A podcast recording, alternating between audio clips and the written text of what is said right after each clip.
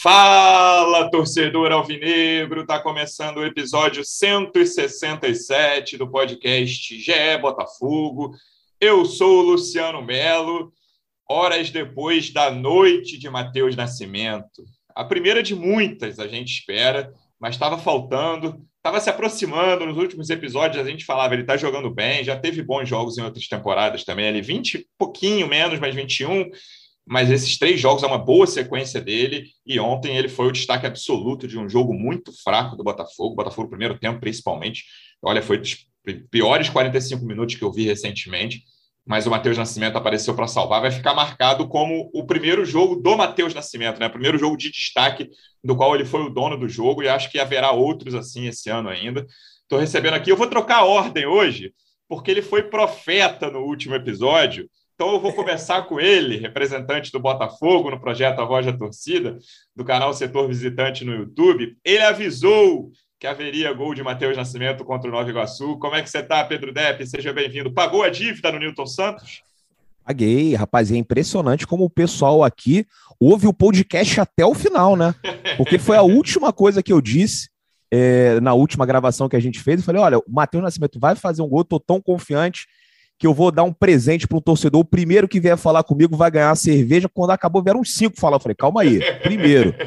É, aí não, não tem condição. Mas boa tarde, Luciano. Boa tarde, Davi. Alô, torcida alvinegra. Hoje todo mundo feliz, né? Uma boa partida do moleque. Vai oscilar, né? Não vai ser sempre que nem esse jogo de ontem contra o Nova Iguaçu.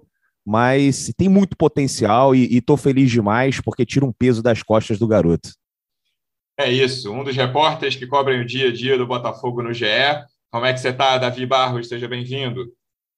Fala, Luciano, Depp, torcida alvinegra e Matheus Nascimento Zetes. Ainda temos que pensar no nome para isso. Mas, pois é, ontem o garoto brilhou, né? Foi impressionante.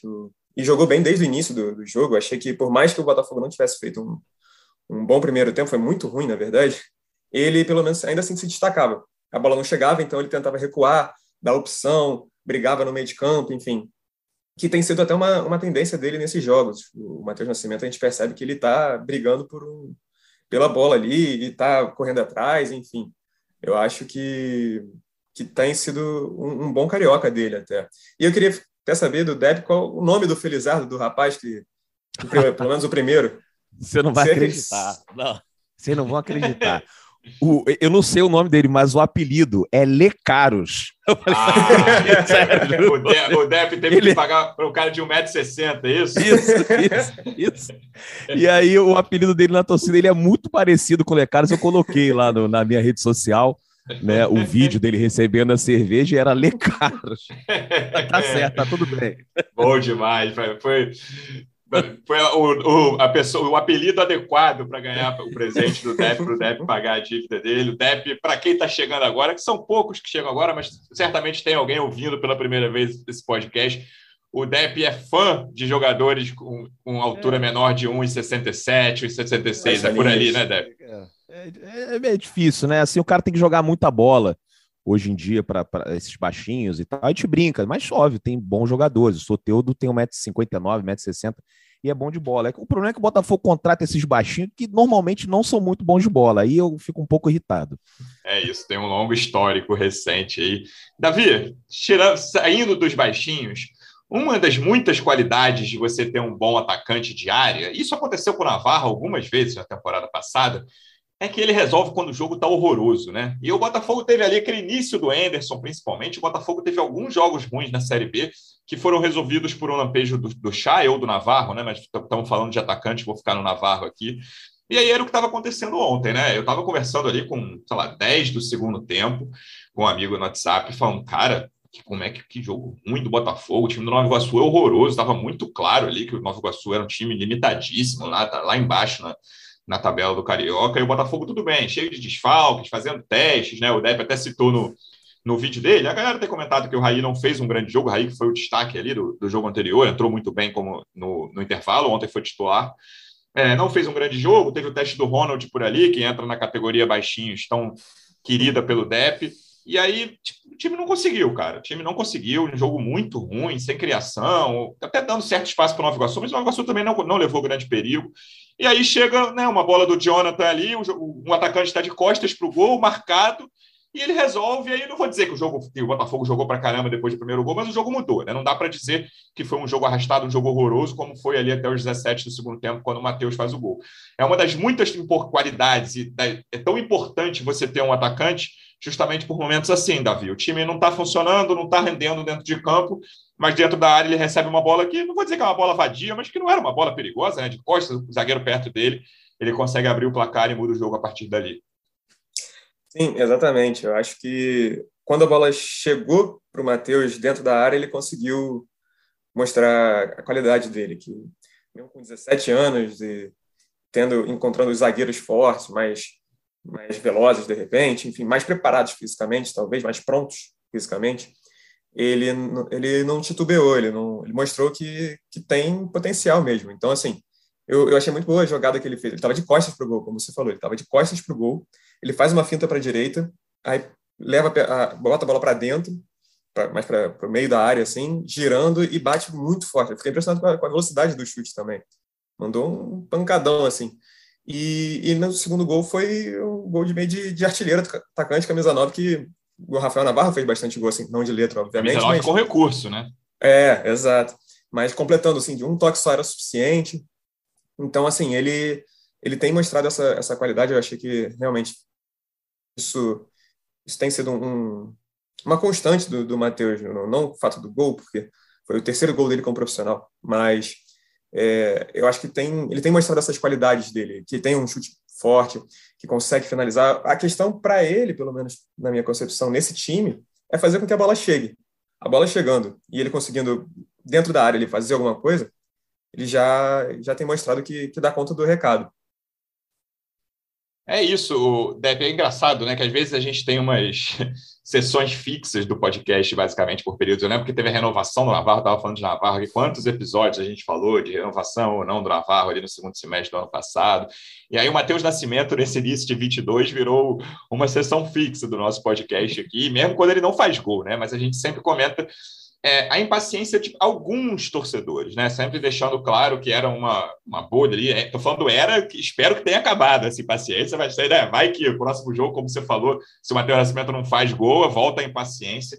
E é muito curioso, você citou, se eu não me engano, no último no penúltimo episódio, que o Matheus, alguns anos, uns três anos por aí, é visto no Botafogo não só como uma, é, um potencial de entrega técnica, mas o potencial que salva, salvaria financeiramente o clube, né? Você chegaria uma proposta de muitos milhões de euros e ajudaria, não vou dizer que resolveria o problema, mas ajudaria o, Botafogo naquele cenário, naquele cenário pré-SAF.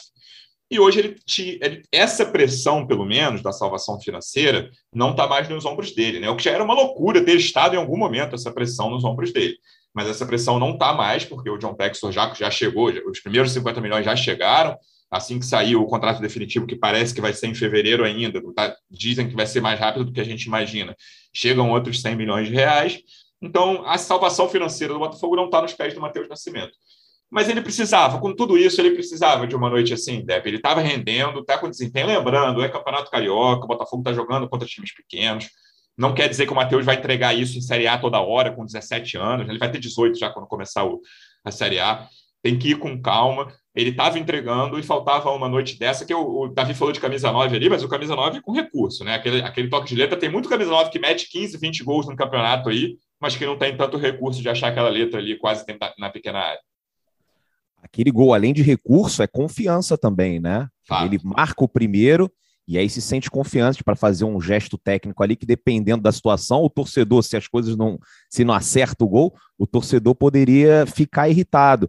E é como eu falei, foi no último podcast, né? Ele era visto como a galinha dos ovos de ouro do Botafogo, né? O torcedor enxergava o Matheus como se fosse uma mala cheia de euros, porque poderia ser a salvação do Botafogo antigo, um Botafogo é, pré-John Textor. Então, assim, agora com a situação mais estabilizada, né, com, a, com a chegada do investidor, esses milhões de reais, é, eu acho que o Botafogo pode fazer ali um, uma gestão de carreira mais suave assim para o Matheus Nascimento, né? Sem tanta pressa, né? Pode ir aos poucos. Acho que a gente tem que contratar um, um centroavante para ser titular. Esses gols não podem iludir quem está lá dentro. Falar assim, oh, o Matheus ele vai ser o artilheiro do Campeonato Brasileiro, vai conduzir o Botafogo. Pode até acontecer. E para acontecer depende dele mas a gente tem que é, garantir ah, uma contratação com um jogador com mais experiência, né? Um jogador tarimbado para é, enfim, é, ser o camisa 9 do Botafogo. Mas eu fico muito feliz, cara. Fico muito feliz pelo Matheus, por essa oportunidade que ele está tendo. Você vê assim, são, ele acho que marcou três gols em, sei lá, 20, 25 jogos. É, você vê, tem 18 anos, 17 anos. Dele ontem. Trigésimo jogo, parece que é pouco, e é realmente pouco, mas é, olha a idade dele. Ele começou a jogar e... com 16 anos, é, ele começou no, a jogar com 16 anos. possível o pior time da história do Botafogo. Ele começou uhum. a jogar. O pior time da história do Botafogo. Depois ele começou a jogar no, no, no Carioca com chamusca. Entrou numa roubada lá em Natal, um time também esquisito do Botafogo. E, e assim, e, e é notório que ele fisicamente não está no mesmo nível dos zagueiros do, do, do que ele enfrenta. Né? Tanto é que o gol de ontem é, ele recebe a bola meio que livre. E aí ele tem espaço para girar, no que ele gira, ele gira muito rápido. E um chute realmente, como o Davi falou, um chute muito forte, muito potente, né? Sem chance nenhuma para o goleiro. Então, assim, ele é um cara que precisa de espaço. Até que os primeiros jogos do Matheus, né? Ele, ele, jogava mais pelas pontas e tal, fugindo da principal característica dele, que é a finalização, porque ele é um baita do finalizador. Quem acompanha o Matheus desde as divisões de base né, seleção brasileira também, sub-20, sub-17, sabe que ele é um grande finalizador. Então, assim, é, é, a expectativa é para essa caixinha de suplemento do Crystal Palace chegar logo, para a gente ter um atacante mais forte. E aí sim, acho que aí ele, ele tem tudo para ser um, um, dos principais nomes, assim, pensando até em seleção brasileira no futuro. Não é à toa que ele saiu na, na, no The Guardian, né, naquele jornal inglês, como uma das maiores promessas. A gente tem aqui em mãos uns dos principais é, jogadores né, para o futuro, pensando em seleção brasileira. Hoje joga no Botafogo, Botafogo que já não revela um jogador desse nível há muitos anos. Né? A gente revelava zagueiro, é, volante, mais atacante, um meio, um camisa 10. Já tem muito tempo que o Botafogo, é, o Botafoguense não, não vê uma joia, uma prata da casa com realmente é, possibilidade. Ah, teve o Luiz Henrique lá atrás, mas outro dia eu estava até vendo um podcast do Luiz Henrique falando um pouco sobre a carreira dele. Ele mesmo falou: Cara, eu nunca fui destaque na base. É, eu fiz ali uma boa Copa do Brasil sub-17, marquei os gols, fui profissional e acabou não rolando depois. O Matheus não. É, o próprio Vitinho também não era, era no último é. ano ali ele começou a aparecer de base, né? Também não era não e, é. e, não era no potencial do que tem o Matheus Nascimento. Matheus é um atacante com pedigree. Matheus é, é uma das maiores promessas do futebol sul-americano e que bom que a gente tem a oportunidade de, de poder acompanhá-lo aqui com a camisa do Botafogo. O, é. Só fazendo uma adenda até o que o Deb estava falando, falando também da questão dos 30 jogos, mas vale destacar, além de você ter estado num dos piores Botafogos dos últimos anos, talvez da história, mas que desses 30 jogos, acho que foram 10 como titular. Então, é, assim, muito 10 minutos, é, a questão do tempo minutos. em campo, é, exatamente, a questão do tempo em campo também influencia, né? Não, sem dúvida alguma. E aí eu estava vendo a coletiva do Anderson, Davi. Ele falou bastante sobre esse cuidado, né? Ele disse, vou, vou abrir aspas para o Anderson aqui. Falei muito com ele, ele, Matheus, que ele iniciaria esse ano, que ele pudesse se concentrar aqui e não ter mais vínculo com a base. Foi uma coisa que o Depp, agora eu voltando, uhum. uma coisa que o Depp falou. Ele já, volta Anderson, ele já tinha demonstrado toda a qualidade no sub-20, no sub-17, antecipou uma fase na base, agora é o momento de ele poder se consolidar no profissional. É, mas além, de, além dessa frase que eu citei aqui, ele pediu muito cuidado e falou essa questão de ser aos poucos, né, Davi? Porque o cenário que eu estou imaginando é mais ou menos esse que o Depp comentou agora chega um camisa 9, chega um titular, um cara que vai né, de nome para ajudar o Botafogo na Série A. E o Matheus joga quando esse cara se machucar, quando for suspenso. Quem sabe é um jogador de seleção que vai, vai ter que sair em data FIFA, não necessariamente seleção brasileira. Então, sei lá, pensando em 38 jogos, o Matheus pode fazer 10 como titular no, no Campeonato Brasileiro, entrar em vários ali, faz, faz, sei lá, 25, 30 jogos no Campeonato Brasileiro. Então, eu, esse é o planejamento de momento, né, na, da comissão técnica do Botafogo para o Matheus. Ele é profissional definitivamente, acabou aquele negócio de, ah, vai fazer um jogo com a base, vai viajar com o sub-20, mas entrando aos poucos, ele não é considerado um titular absoluto e acho que não deve ser mesmo ao longo da temporada, principalmente pensando em Série A. Sim, concordo. Eu acho que o, o planejamento do Botafogo é, é, bem claro nesse sentido, assim, de que uma, é isso, o Matheus não é mais jogador da base, ele não vai completar, é, descer, treinar com os titulares e descer para jogar com o sub-20, como foi bastante, como aconteceu bastante no ano passado. É, agora, o, não acho que ele deve, que ele vai ser o titular também do, pelo menos, talvez não seja essa, não acho que seja essa a ideia do Botafogo de deixá-lo como titular durante toda a temporada. Então, mas ao mesmo tempo já vi até gente falando no Twitter. Não, é, estou preocupado com essas convocações aí do Tite, porque para aquele torneiozinho lá do Catar, acho que não, não sei se a gente tem que pensar num reserva para o Matheus Nascimento. Mas brincadeiras à parte, você falou. Um torneiozinho no Catar, o campeonato acabou, pelo menos. é verdade. Mas tem a questão da eliminatória, testar e tal. Mas o, o Anderson, você falou que aqui no nosso podcast a gente estava até com um, o, o, três, o, setor, o setor não, mas a sessão exclusiva falando sobre o Matheus. E na própria coletiva do Anderson também, todo estava reparando aqui, estava revendo uma outra coisinha, e eu reparei que todas as coletivas do Anderson falavam sobre o Matheus Nascimento, as quatro que ele fez esse ano. Então, também é um, é um jogador que, que cativa muito essa, essa curiosidade, né? essa, essa, informa, essa busca por informação de como é que ele está, como é que ele é, como é que ele vai ser. Então, enfim, eu acho que. E uma coisa até que o Anderson falou foi que o, o atacante, normalmente, ele já é muito visado pela marcação. Então, a partir do momento também que o Erisson entrou no time, eu acho, ele, o Anderson falou isso, eu acho que faz, fez sentido, o, meio que dividiu essa tensão. Então, assim, em vez de ter só a zaga concentrada ali na marcação do Matheus, passou a marcar também o Erisson, a, a, ficar olhando justamente esse outro atacante que, de repente, pode ser um pouco uma, uma válvula de escape do Botafogo, que ele é o touro, como o Pedro Depp gosta de falar. E, e realmente acho que isso ajudou também o próprio Matheus a ter um pouco mais de espaço, de conseguir justamente isso que a gente vinha falando, que era esse espaço para, de repente, dominar, ter um tempo para chutar, alguma coisa assim, que foi até o que aconteceu no primeiro gol. É, foi logo antes do primeiro gol, né? Aos 15 minutos, o Anderson fez duas substituições, Isso. até mudou um pouco o esquema, né? Que é uma, é uma crítica comum feita a ele, várias vezes com razão. Saíram o Fabinho, volante, e o Ronald, atacante, e entraram dois atacantes, o Erisson e o Luiz Fernando, os dois entraram aos 15 do segundo tempo, e o primeiro gol saiu aos 17. E aí eu queria falar um pouquinho do Raí, Depp, porque até o, o último episódio é muito em cima dos dois, do Raí e do Matheus Nascimento, pela boa atuação deles. E nessa o Matheus teve uma atuação ainda melhor, mas o Raí, como titular, não conseguiu manter o nível. Mas é aquilo que você falou, né, cara? Eu acho que eu estou me preocupando um pouco nesse início. Talvez a única coisa que me preocupa, fora as, fora as lesões, né? O Botafogo perdeu dois laterais, a gente nem falou do Carlinhos, que o Rafael a gente falou bastante. Assim, impressionante um campeonato carioca desse. Os dois laterais titulares, com três rodadas, já tinham saído praticamente a temporada inteira. É certamente a pior notícia da, da temporada até agora para o Botafogo. Tem me preocupado um pouco essa questão dos garotos que estão entrando e saindo ali, Juninho, Vitinho, Raí. É, eu acho importante que o Anderson, nesses jogos, principalmente contra os pequenos, até quem sabe num clássico ali, dê mais tempo, principalmente nessa primeira fase de Carioca, dê mais tempo para esses garotos, né? Porque minha preocupação é, beleza, acabou o Carioca, e aí, a gente sabe com qual desses garotos aí da, da frente, tirando o Matheus, a gente pode contar? Não, não sabemos bem. Cada um jogou dois jogos ali como titular, três jogos, um ninguém teve sequência, um teve ali, jogou bem como reserva, Raí, e outro entrou bem no, no segundo tempo de outro jogo. É, me preocupa um pouco isso, eu queria ver enfim, um pouco de sequência para esses garotos durante o Campeonato Carioca. Eu também, né? Acho que a gente pode dizer que o Raí ontem teve uma noite de Juninho, mas eu queria que é. o Juninho, o Juninho tivesse mais oportunidades para de repente ele ter uma noite de Raí, né? Que entrou muito bem é, nas partidas anteriores.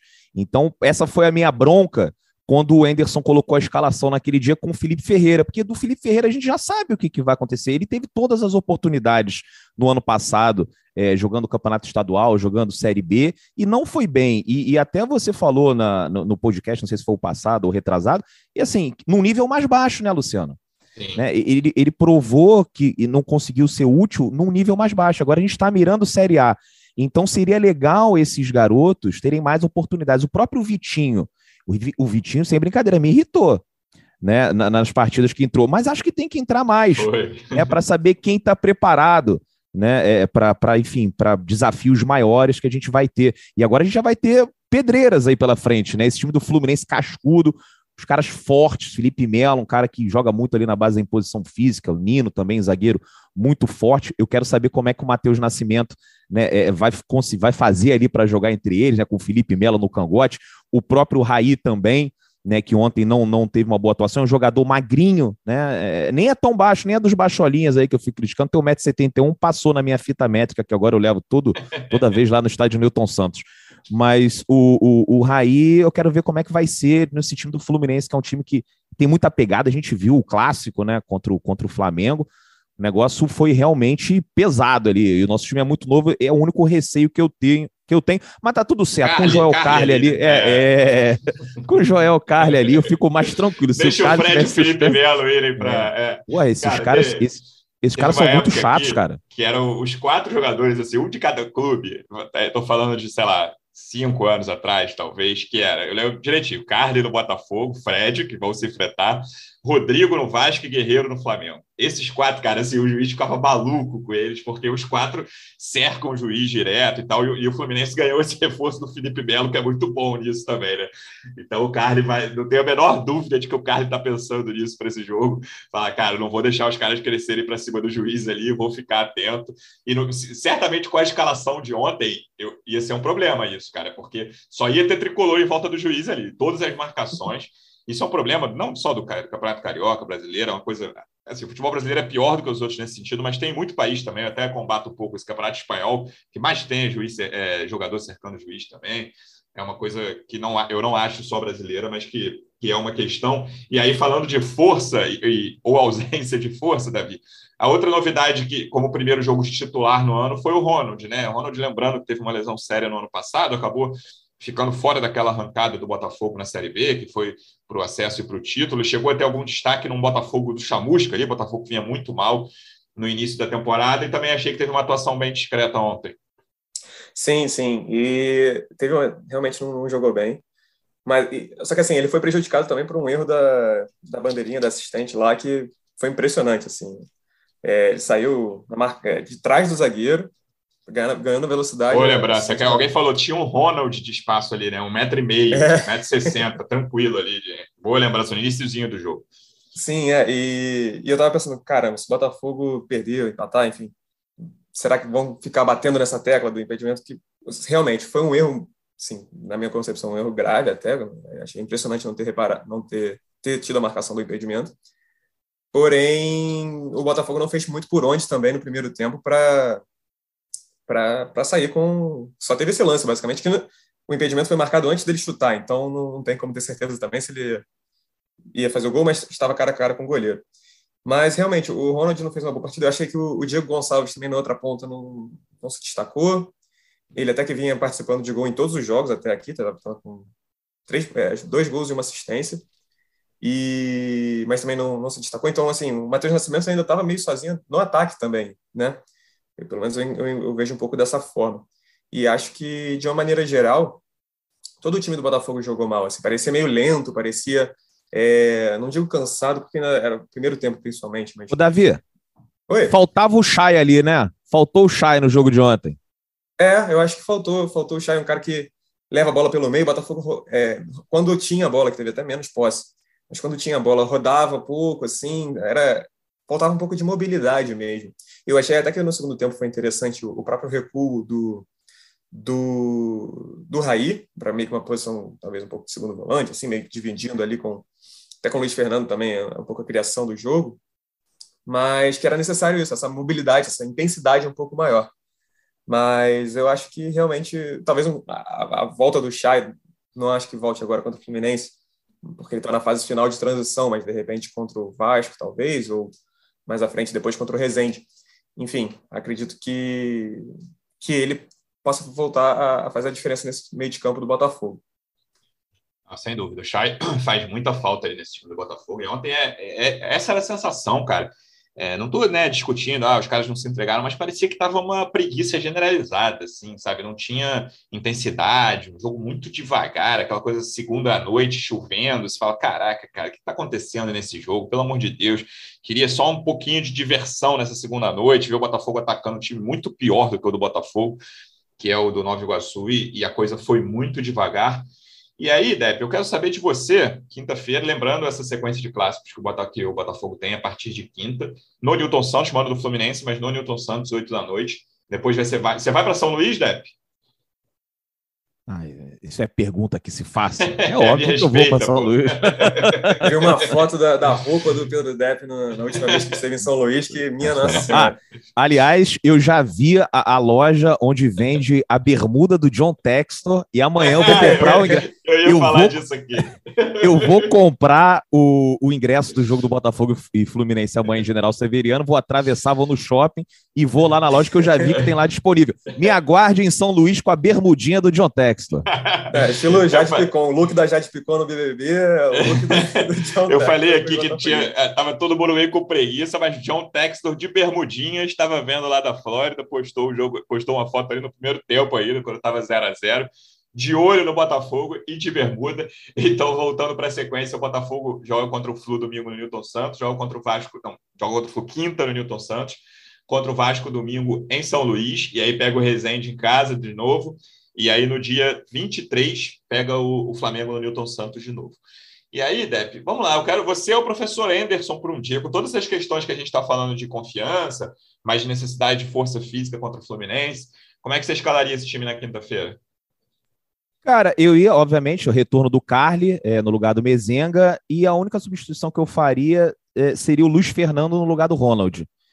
Deixaria o Raí mais um jogo aí para ele mostrar que tem potencial, né? E tem que jogar contra esses caras mesmo que são chatos, sim, Felipe Melo, tem que ter ali. E, e, então seria o mesmo time, né? Com a volta do Carly e a entrada do Luiz Fernando no lugar do Ronald. E você, Davi? É, eu, eu acho que eu concordo por ser um, um jogo de talvez mais maior necessidade de imposição física. Eu só fico na dúvida também em relação ao Barreto. Se o Barreto deveria entrar nesse time, não sei se no lugar do Fabinho ou do Breno, enfim. O Breno até saiu com, pelo que os repórteres lá de campo falaram, era uma indisposição gástrica, né? E aí, mas não sei, eu acho que o Barreto talvez nesse time, por ser um, como a torcida gosta de chamar de pitbull, né?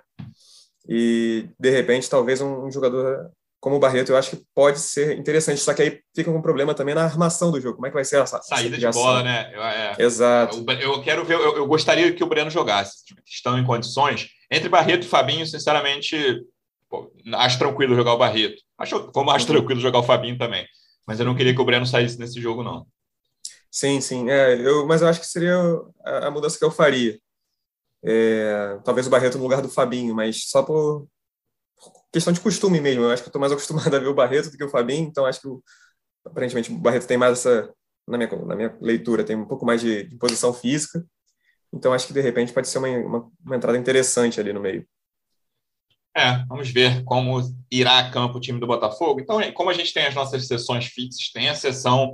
O que vem por aí na SAF do Botafogo, Davi, é, a gente tem um panorama, por enquanto, que a gente recebe informação de que a coisa está tá se acelerando né, para a assinatura do contrato em definitivo, é que pode, pode haver mudanças, mas que ele provavelmente vai esperar a assinatura do contrato para anunciar, inclusive, né, quem vai mandar no futebol, quem vai mandar na própria SAF em si ali, como uma espécie de CEO da SAF.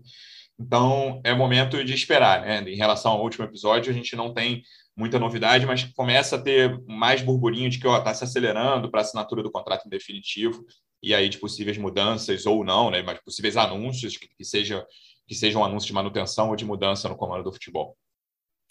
Sim, é, por enquanto ainda está nesse nesse meio compasso assim meio de espera, digamos assim. Até as próprias negociações, até onde a gente sabe, até onde a gente tem de informação, não não estão caminhando ainda, mas realmente a, o que, que existe de expectativa até internamente lá é que essa assinatura definitiva seja ainda nesse mês, agora de fevereiro, então, para aí sim caminhar um pouco mais rápido, digamos. É, uma outra coisa até que, que eu achei curioso, inclusive, acho que tem um pouquinho de relação com essa questão da SAF, do texto também, Luciano, é a diferença do tom do Anderson Moreira na, na coletiva. É, não sei se todo mundo lembra aqui, mas imagino que sim. Ele, no, no, na primeira coletiva que ele deu, logo depois do jogo contra o Boa Vista, ele meio que falou: ah, não, a gente está esperando, né? Temos é claro que a gente queria, nesse isso aqui entre aspas, é o que ele disse exatamente foi. Claro que a gente queria, nesse momento, estar com uma equipe um pouco diferente, contar com alguns jogadores que tínhamos conversado, contatado. E temos a ideia muito clara de fazer esse estadual de maneira bem competitiva. Não estamos aqui para fazer testes. Aí ele fala mais um pouquinho e tal, mas, enfim, basicamente ele dizendo que queria ter um time diferente, mas que estava meio que impedido disso acontecer. E aí, na entrevista coletiva de ontem, ele falou já aparentemente um pouco mais é, talvez um pouco tendo conversado isso internamente, né? É, disse que já é uma coisa conversada, está é, tá determinado pelo Textor qual o caminho. Estamos trabalhando, fazendo o que podemos fazer nesse momento da melhor forma possível, bem concentrado em ver esses atletas jovens também. E aí, no momento certo, tenho certeza que essas contratações serão feitas no tempo correto. Não vai ser no tempo da urgência, da urgência para fazer de qualquer forma.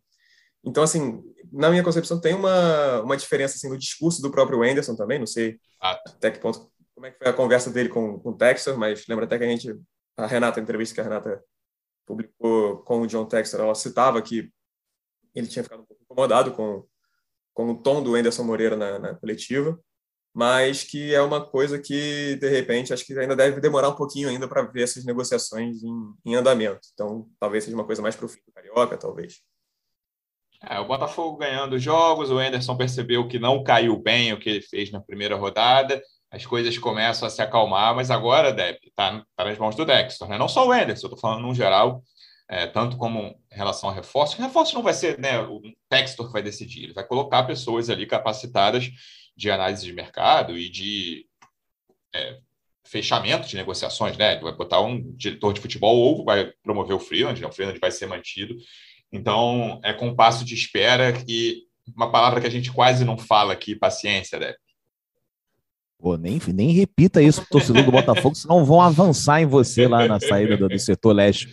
Mas eu tô confiante. Assim como eu estava confiante com o gol do Matheus Nascimento, eu acredito que o contrato vai ser assinado essa semana. Não sei, porque isso não é informação, não, tá? Isso aqui é um feeling, né? Mas eu acho que até o final da semana isso vai ser assinado, né? Ou no início da próxima, e nos próximos 10 dias aí a gente já vai ter pelo menos uns dois ou três reforços. Sou muito tranquilo com relação a isso. Acho que esse realmente é o momento para a gente testar, porque a gente até brincou aqui de escalar o time contra o Fluminense, mas acredito que o time seja bastante diferente na primeira rodada do Campeonato Brasileiro. Contra lá o Fluminense 10, na Série A, né? É, oh, meu Deus do céu, vai ser muito, muito diferente mesmo. Então, é, é o Enderson, acho que agora ele entendeu né, o que está acontecendo e, e, passou no teste, né? Fez o dever de casa, 10 pontos contra quatro pequenos, né? Não, não conseguiu ganhar de todos, mas ok, o primeiro jogo ali é, contra o Boa Vista é uma estreia, tá tudo certo, time jovem e tal. Mas Lembrando que o Botafogo é... fez 15 pontos em 11 jogos no ano passado. Pois é, isso que eu ia falar, né? E se você for pegar o do retrasado, também não deve ter sido muito diferente, não, Luciano. A gente tem feito campanhas horríveis no Campeonato Carioca e agora a gente vai com mais tranquilidade para essa sequência, que é uma sequência pesada. E galera, Vou, vou, utilizar a palavra que o Luciano utilizou aqui. Vamos ter paciência com os meninos nesses próximos jogos, nos clássicos, porque aí já é um outro nível e, e eu não sei se eles estão preparados, né? Mas é, acredito que seja parte do processo, né?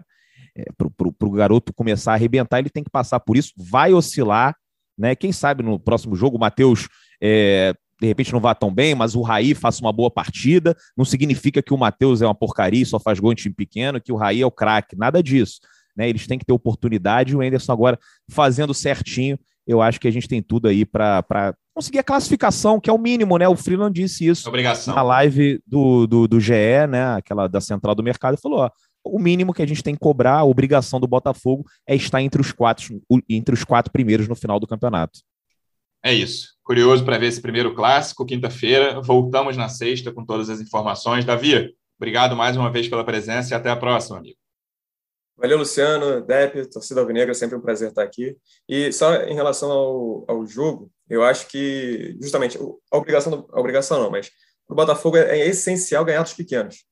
Ganhar os clássicos é, é bom, é ótimo tudo mais, mas o que faz a pontuação do Botafogo ser boa, ou então no fim do campeonato ser alguma coisa é, que chegue na semifinal é principalmente o confronto contra os pequenos, que é basicamente o que o Botafogo tem a obrigação de ganhar.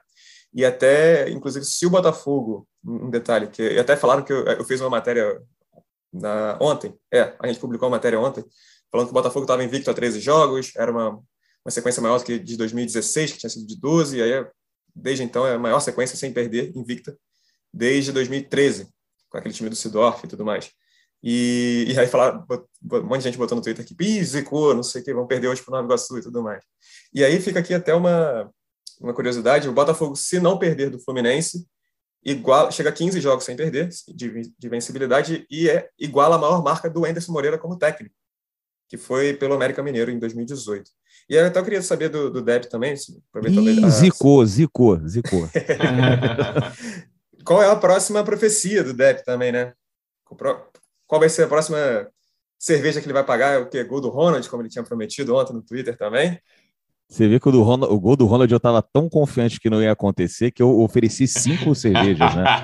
Mas de qualquer forma, aqui, ó, ó, vou defender o, o, Ronald, sacanagem que fizeram com ele ali, que ele, ele ia marcar aquele gol se a bandeirinha não, não, não marca aquele impedimento. Deve ir a falência, mas tá tudo né? certo. É, gol do não, Ronald, Matheus. Sem promessas dessa vez, então, Depp. Obrigado mais uma vez pela presença. Até sexta, amigo.